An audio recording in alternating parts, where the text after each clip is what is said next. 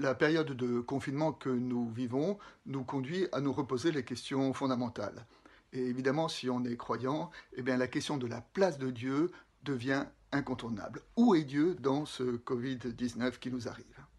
Alors, euh, à cette euh, question, il y a deux types de réponses qui peuvent être apportées. Les uns disent, eh ben, Dieu est derrière la maladie, puisque Dieu est tout-puissant, il nous a envoyé cette maladie pour nous conduire à nous poser des questions, à nous interroger, à changer de comportement. D'autres disent non, c'est pas possible. Dieu est tout amour, Dieu ne peut pas envoyer le mal, Dieu ne peut pas punir, et euh, cette réponse est inadéquate. Le problème, c'est que euh, face à ces deux positions, eh ben, d'une certaine façon, nous pouvons trouver des récits bibliques qui viennent euh, étayer l'une ou l'autre de ces réponses. Et donc, face à cette diversité biblique, eh bien, je suis obligé de dire où est Dieu dans le Covid-19 Je n'en sais rien. Je ne suis pas l'avocat de Dieu, je ne suis pas chargé de parler à sa place. En revanche, je suis le témoin. Et en tant que témoin, j'ai le devoir de me mettre à l'écoute des différents récits bibliques, et je voudrais dans cette série de vidéos proposer quatre pastilles qui seront quatre éclairages différents autour de cette question de la place de Dieu dans la maladie. Lorsque nous évoquons Dieu face au mal, le premier nom qui vient à notre esprit, c'est celui de Job. Alors le livre de Job se présente un peu comme un conte euh, oriental qui nous parle d'un homme qui avait tout pour être heureux. Job nous est décrit comme un homme riche, comme un homme qui a une bonne famille, comme un homme qui a une bonne santé, et comme un homme qui rend grâce à Dieu tous les jours pour la bénédiction qu'il a reçue. Et puis, un jour, dans, dans, le ciel, il y a une rencontre un peu improbable entre Dieu et l'adversaire, Dieu et le diable, et le Satan, et le Satan dit à Dieu, euh, euh, dis donc, euh, ton ami Job, bien sûr, certes, il te loue, il te rend grâce, c'est un homme remarquable, pieux, mais c'est trop facile. Regarde comme tu l'as béni. Retire-lui ses bénédictions et tu verras s'il continue à te louer. Et Dieu est coincé par cette position, il est obligé, pour éprouver la foi de Job, bah, de voir quelle sera ses réactions le jour où il aura tout perdu, et Job va effectivement tout perdre. Il va perdre euh, sa fortune, ses troupeaux vont être décimés par euh, les maladies, par les voleurs, il va perdre sa famille, ses enfants vont périr dans la maison dans laquelle ils étaient rassemblés pour festoyer, il va perdre enfin la santé et l'iconographie nous dépeint. Job comme un homme euh, seul, abandonné de tous, sur son tas de fumier en train de gratter ses maladies de peau avec un tesson. Job a tout perdu, il lui reste néanmoins trois amis. Trois amis qui ont fait le voyage pour aller à la rencontre de leur ami qui est dans la peine.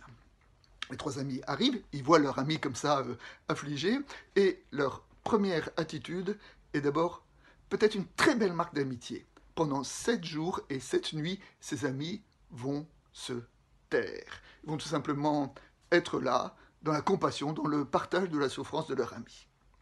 Et puis voilà qu'au bout de sept jours de silence, Job rompt le silence et il fait monter vers Dieu une plainte redoutable dans laquelle il dit euh, Maudit soit le jour où je suis né, maudit soit le jour où, euh, euh, on a annoncé à ma mère tu, as, tu, as, tu as un fils, et, une espèce de, de, plainte contre Dieu qui est inaudible pour les amis de Job. Et les amis de Job disent Non, non, non, non, c'est pas possible.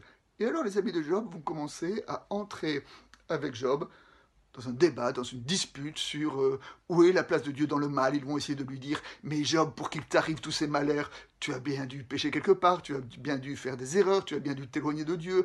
Et Job se défend. Et Job et ses amis, comme ça, disputent, disputent pendant 35 chapitres.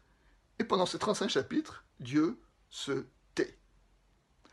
Au bout des 35 chapitres, Dieu prend son ami Job par la main et il commence à lui proposer une visite de sa création. Alors il commence par euh, lui montrer euh, la, cosmologie, il lui parle euh, des étoiles, de l'origine des étoiles, des planètes, des constellations, il lui parle géographie, il lui parle de, l'origine des sources, des, lieux où la pluie tombe, de, de, la limite des océans.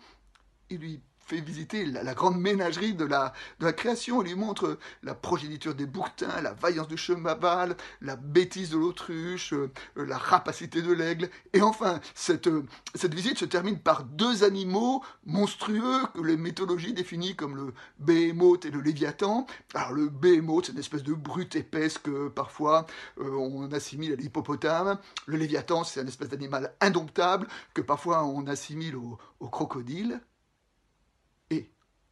plus étonnant dans notre récit, c'est que, après avoir vu tout cela, Job confesse. Job dit Jusqu'à maintenant, mon oreille avait entendu parler de toi, et maintenant, mon œil t'a vu. Alors la question que nous pose ce récit, c'est euh, qu'est-ce qui a permis à Job de, parcourir ce chemin de foi? Et eh bien, d'une certaine façon, c'est l'espèce de prodigalité de la création, cette espèce d'émerveillement. Et ce que nous pose, la, question que nous pose le livre de Job face à nous aujourd'hui, c'est nous sommes dans un temps d'épreuve. Une épreuve qui peut être euh, terrible pour certains. Mais la question que nous pose le livre, c'est même jusque dans l'épreuve, serons-nous capables d'émerveillement?